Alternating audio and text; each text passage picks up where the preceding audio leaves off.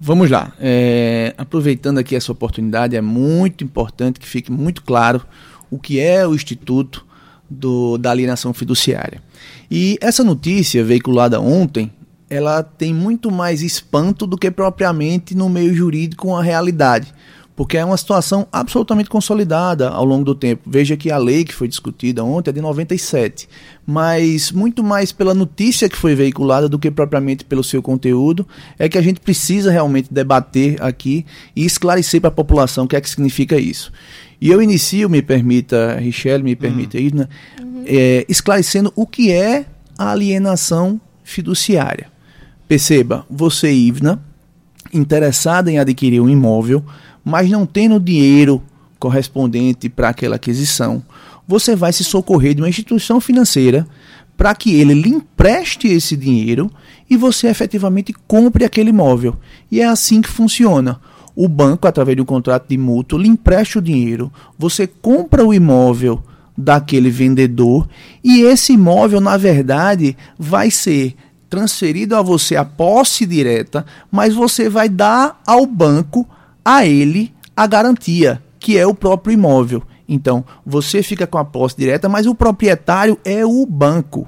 Então, você passa então a pagar as prestações correspondentes àquele financiamento, para que ao final do pagamento, aquela propriedade que não estava 100% com você, para a gente ter um pouco as, as terminologias jurídicas, mas que estava só com a posse do imóvel, é que aquele, aquele imóvel possa ser efetivamente consolidada a propriedade em seu nome. Uhum. E é assim que funciona o Instituto da Alienação Fiduciária.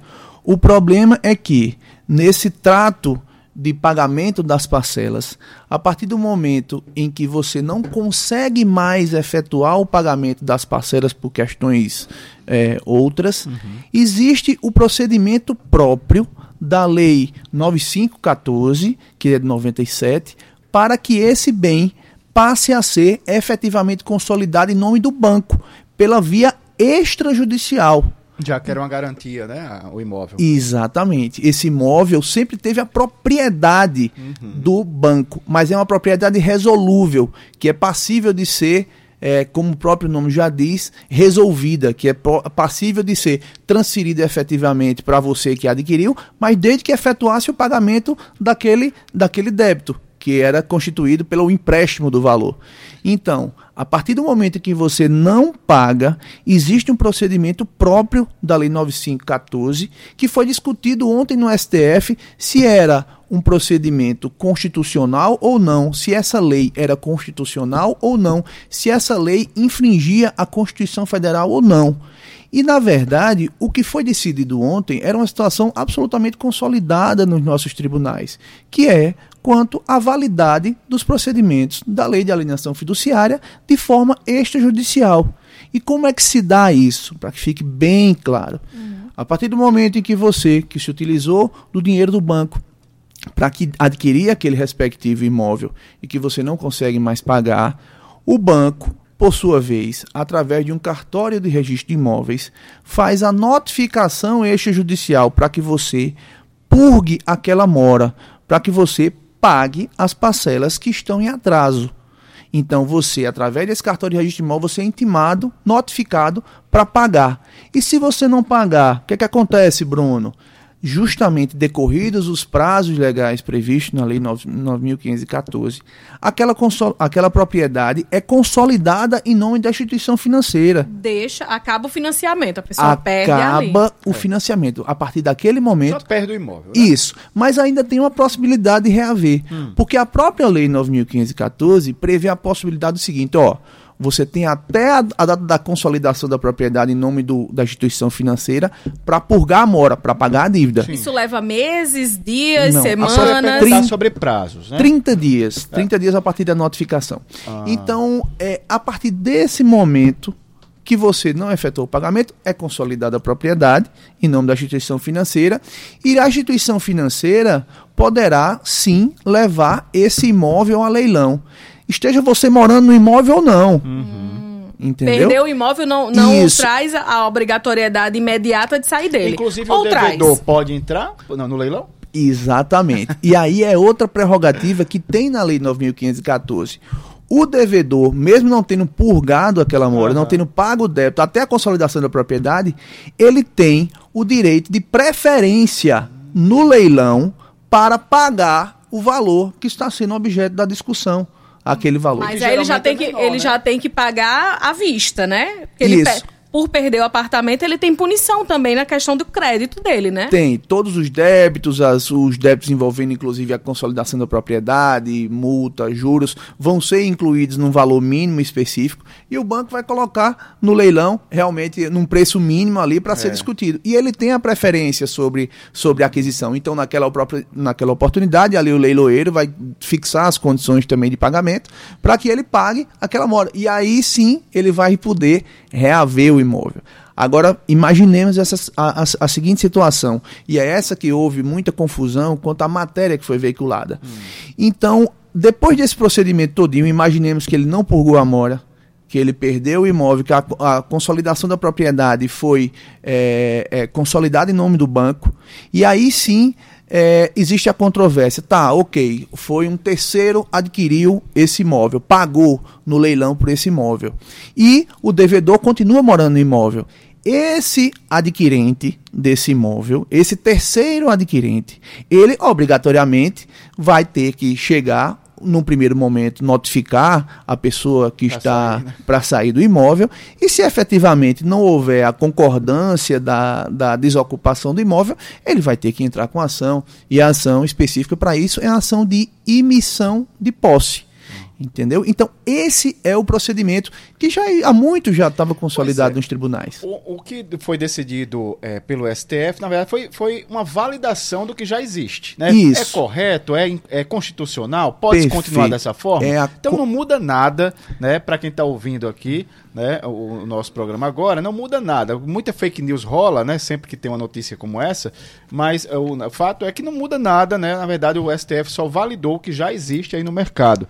Agora eu queria perguntar sobre a, a, a quantidade de parcelas, só para tirar essa dúvida, né? A partir de quantas parcelas o banco já pode tentar reaver o imóvel? Geralmente, a partir da terceira, tá, terceiro mês de atraso, ele já faz a notificação uhum. para a purgação da mora. Mas isso depende muito de banco para banco também. Tem um, um, alguns bancos que assim tem um pouco mais de flexibilidade com relação a, a, isso. Depende muito do setor interno do banco que é responsável pela recuperação de crédito. A pessoa tem que pelo menos se manifestar, né? Porque também ficar esperando três, quatro meses, eh, esperando cair, né?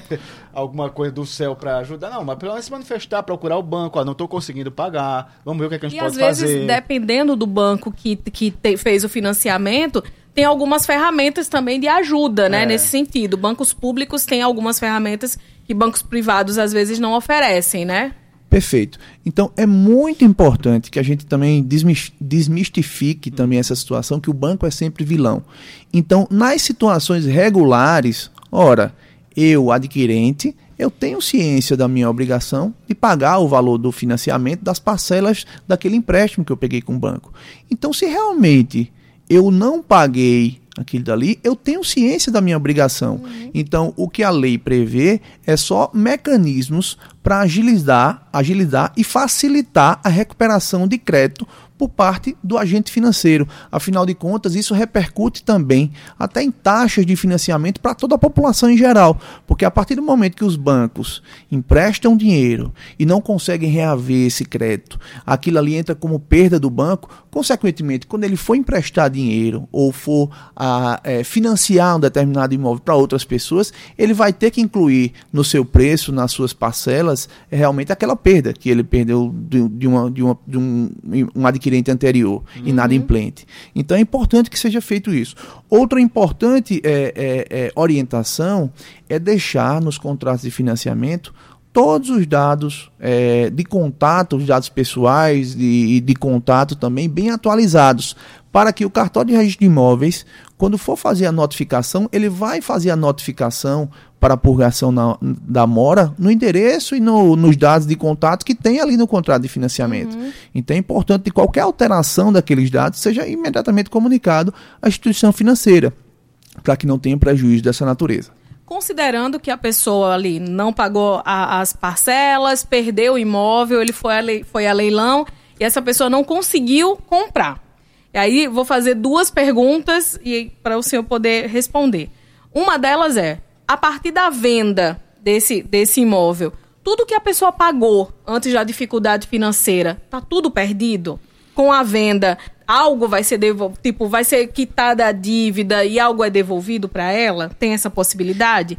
Uma outra é, é, situação, assim, não caberia ao banco entrar com essa questão da desapropriação para que esse morador antigo saia antes que o, o novo proprietário chegue? Porque às vezes dá uma confusão grande quando outra hum. pessoa compra e tem uma família morando, fica aquele, aquela situação complicada, né? Perfeito. É, e aqui vale uma, uma orientação, um alerta muito importante. Eu vou começar da segunda pergunta. Uhum. Você que está interessado em adquirir um imóvel e geralmente na, na, nessas pesquisas de site de leilões, é, perceba que geralmente esses imóveis que estão ocupados ele tem um valor inicial que está sendo objeto do leilão bem inferior aos demais. E, portanto, Vamos aqui mais atrativo, né? Atrativo. Por quê? Porque você que vai adquirir aquele imóvel, que está interessado em adquirir o imóvel, e, e, e essas informações têm que estar no, no, no, edital do leilão, que aquele imóvel está ocupado. Geralmente está numa, numa letrinha pequenininha ali, mas prestem atenção, às vezes o mesmo imóvel, um imóvel custa, vamos lá, 200 mil reais, e o mesmo imóvel no mesmo empreendimento está 120 mil reais. Você, nossa, que, que oportunidade. Perceba que essa disparidade decorre justamente desse, desse detalhe. Às vezes o imóvel está ocupado, foi objeto de consolidação da propriedade por parte daquele agente financeiro, e você, quando compra esse imóvel, você vai ter a escritura, você vai ter o registro, você vai passar a ser proprietário, mas diante de tudo isso, você também compra entre aspas, a briga para poder entrar com a ação de emissão de posse naquele imóvel certo? Então, assim, é muito comum, a gente já tem clientes também, por exemplo, no escritório, que adquirem esses imóveis, que estão sempre de olho aí nesses, nessas, nesse mercado específico, que é um mercado atrativo, que você pode ter uma rápida solução ou não, certo? Uhum. Porque é um outro detalhe que deve ser observado. Se todo o procedimento se der de forma regular, você vai ter deferido a sua emissão de posse. Agora, existem algumas hipóteses de que esses devedores inadimplentes identificam nulidades no processo de consolidação da propriedade na via extrajudicial. Hum. Então, ou seja, eu devedor sei que, de, sei que devia ao banco, passei um, dois, três meses sem pagar fui notificado para purgar a mora, sendo que essa notificação não se deu da forma como efetivamente a lei prevê. Hum. Então, a instituição financeira manda um e-mail, por exemplo, manda uma, um, uma mensagem no WhatsApp. Em vez de mandar, em vez de mandar uma, carta. Uma, uma, carta através do cartório de registro de imóveis, que é o que a lei prevê. Hum. É, então, a partir do momento que eu, que eu devedor, identifico que o processo não se deu de forma regular, eu, devedor, também tenho a prerrogativa e a possibilidade de acionar o Poder Judiciário para declarar nulo aquele processo que se deu em consolidação da propriedade do banco. Mas tudo isso, perceba, quem efetivamente tiver interesse na aquisição desses imóveis tem que ter essa cautela de minimamente observar se o procedimento que antecedeu aquela consolidação da propriedade em nome do banco foi regular. Para não enfrentar problemas como pra esses não depois. Pro problemas como esse. O devedor teve ali, estava financiado, perdeu o apartamento, ele entra para um cadastro específico que vai impedi-lo de financiar outro imóvel futuramente, né? Ah, sem dúvida. Isso aí ele vai entrar realmente para o banco, vai impedir é, novas concessões de financiamento, é, e aí tem um sistema interno do banco que fica com aquele registro específico que para vai sempre? dificultar. Eu não, não sei te dizer, confesso que eu não sei te dizer. É assim, aí é, aí é uma previsão realmente do, do, também, é, né? do Banco Central, eu não sei dizer especificamente. O, o Bruno, é, aproveitando aqui, um, uma das formas também é, que os devedores, as pessoas que não conseguem né, pagar, é, encontram é se livrando do imóvel, é, passando a chave como se chama, né? A chave do imóvel, né? Vem, tenta negociar o que, uma parte do que já pagou e a pessoa compra tal. Aí refaz um registro. Só que o financiamento continua, continua no, nome, no nome da, da, da, pessoa. pessoa Aí né? faz um, um, cartório, já sabe qual é a pergunta. Aí faz uma, uma, um documento em cartório de compra e venda e tal, tal, tal. Aí a pessoa lá que está comprando se compromete a pagar o restante da, da, do parcelamento, né? E o parcelamento, como a Ivana colocou, continua no nome de quem vendeu, né? De quem passou a chave, né? entre aspas, como a gente chama popularmente. E aí a pergunta que ele já sabe qual é, né? É reconhecido realmente esse cartório pela justiça? É. Ou esse, esse contrato de compra e venda? Corajoso de quem adquire o um imóvel nessas circunstâncias. E é muito comum, é, né? É comum demais. Isso. Então, isso é, é muito decorrente da falta de informação de realmente como de como se isso? dá, como se dá a transação imobiliária. Não, não é considerado, não é válido. Para todos os efeitos, o proprietário, hum. o proprietário real, continua sendo o banco mas a posse direta continua sendo a, a de, quem de, quem vendeu e de quem tinha o contrato ah. originário. Então, qual a recomendação nessa, de, nessa circunstância? As, as próprias instituições financeiras possibilitam que esse devedor originário ou essa pessoa que financiou transfira ah. a titularidade daquele financiamento. Então, é possível? É possível. Então, é burocrático isso? Varia de banco para banco, banco, mas né? via de regra não. Mas Você é melhor tendo... que fazer em cartório. Isso. O que acontece para que as pessoas não tomem esse determinado procedimento, às hum. vezes, é que eles não têm lastro, talvez, financeiro para, para tomar, digamos assim, para passar a figurar como devedor, não tem lastro financeiro, ou por alguma outra circunstância o banco não iria conceder aquela transferência do crédito. Como acontece a, a transferência? Seria como um refinanciamento? Ou seria como. Porque quando alguém compra um, um apartamento que já é financiado. É. Ele compra inteiro, quem é o titular do financiamento quita e a pessoa pega outro financiamento, se Isso. for o caso, ou paga em dinheiro. Nesse caso, seria uma transferência, né? Isso, de titularidade. E aí a pessoa que está adquirindo, ou seja, que está comprando a chave, é que tem que estar tá regular. Isso. Para pegar um o saldo devedor, no caso, né? Exatamente. E muitas vezes quem compra uma chave é porque não está numa situação como essa. Né? Pois é, exato. Tá esse, é, esse é o problema. Então, é por isso que eu digo, corajoso de quem... É, é... E aí, vamos tornar mais prático? E a justiça, se chega um caso como esse, a pessoa que comprou não paga, a justiça vê como isso aí? Na verdade, é o seguinte, aí, lógico que varia de caso para caso, hum. né? Eu estava falando recente, é, é, no começo aqui do programa, para o advogado é sempre interessante o seguinte, porque sempre tem aquela resposta, depende. depende de, de, de, do caso prático. É. Mas o seguinte, no eventual, digamos, inadimplemento aí tá. desse contrato por parte desse novo adquirente, o contrato vai ser resolvido do mesmo jeito, ele vai perder o imóvel e, e vai perder o imóvel que ele adquiriu e que não era dele porque o quem está em nome do financiado é, o, é, é, de quem ele comprou. O então, nome da outra pessoa que sai e fica comprometido, então, quem né? Sai perdendo numa, na maior parte aí é quem adquiriu a chave, né? Na verdade os dois, os dois, porque os dois, porque para todos os efeitos também o próprio o adquirente originário é, passará a ter também seu cadastro negativo por conta de uma de uma eventual dívida. Não, tudo bem, mas assim ele, ele, ele é, é, punido de alguma forma é. porque fez isso. É... A, a, respeito do, só especificamente do cadastro, da impossibilidade de cadastrar, Entendi. mas o imóvel desse novo adquirente que adquiriu do, do, do uhum. devedor originário vai ser perdido, porque ele vai ser consolidado a propriedade é, em nome do banco e ele vai ser é, leiloado para terceiros. Mas eu queria voltar um pouquinho para a questão da transferência do financiamento, porque é realmente hum. algo, né? Que nem todo mundo sabe. Nem todo né? mundo sabe. A pessoa vai na mesma agência em que aquela pessoa financiou e transfere o saldo devedor.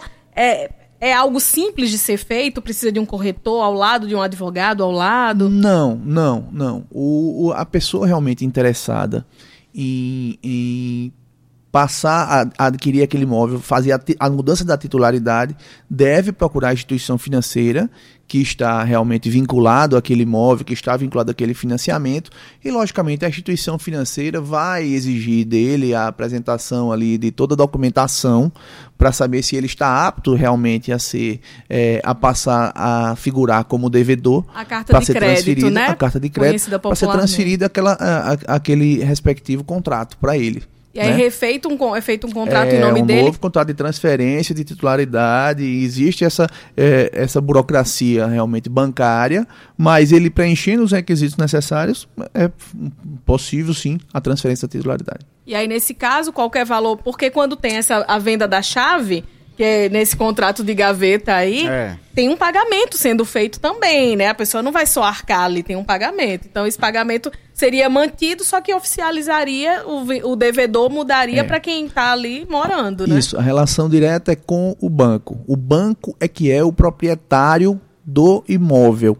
É o ele se chama a propriedade resolúvel do imóvel, que pode ser resolvida após a quitação do pagamento. Então, ali é meramente uma mudança da titularidade do devedor. Uhum. Do devedor, para que ao final do pagamento do financiamento seja transferido, efetivamente seja consolidada a propriedade em nome daquele devedor originário, que é o, o efetivo adquirente do imóvel. Uhum. Falando sobre a perda dos imóveis, a gente falou em relação a financiamento, mas outro, outros débitos, outras dívidas podem fazer uma pessoa perder o imóvel, né? Dever o, o condomínio, por exemplo, por muito tempo, pode ocasionar essa perda também, né?